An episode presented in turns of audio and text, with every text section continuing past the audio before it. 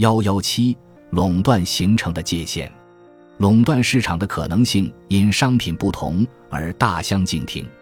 即使免于竞争的生产者，也未必能够用垄断价格出售并获得垄断利润。如果销量随着价格的提高而陡然下降，以至于得到的额外收入不能弥补销量的不足，垄断者就会被迫满足于竞争性销售的情况下出现的价格。我们将会发现，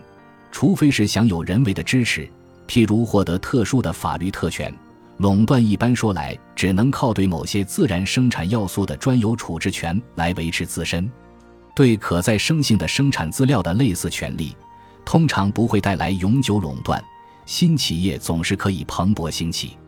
我们已经指出过，分工的逐步发展倾向于达到这样的状态：在其最高的专业化生产阶段，每个生产者将成为一种或数种物品的唯一生产者。但这绝不必然导致这些物品都形成一个垄断市场。且不说其他因素，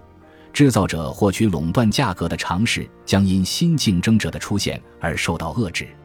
托拉斯和卡特尔过去几十年的经历完全证实了这一点。所有历史悠久的垄断组织都是以对自然资源或特殊地点拥有垄断权利为基础的，既缺乏对这种资源的控制权。也不享有诸如关税和专利之类的特别法律支持的企业，哪怕想取得暂时的成功，也必须大耍阴谋诡计。对卡特尔和托拉斯的抱怨，以及调查委员会发表的那些卷帙浩繁的调查记录，几乎都是针对这些在不具备垄断条件的地方人为造成垄断的诡计和做法。若不是政府通过保护主义措施创造必要的条件，大多数卡特尔和托拉斯永远也建立不起来。制造业和商业垄断的根源，并非存在于资本主义经济的内在趋势之中，而是政府为反对自由贸易和自由竞争而采取的干预主义政策。如果没有掌握自然资源或位置有利的土地的特别权利，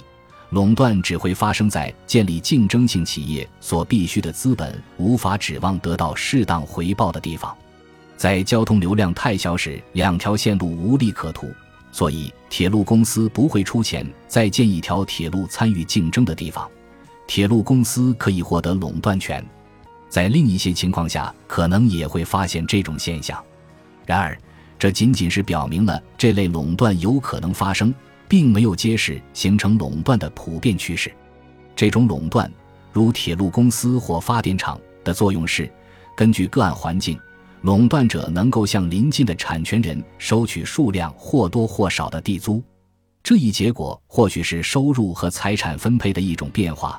至少对那些直接受影响者而言，这种变化是不愉快的。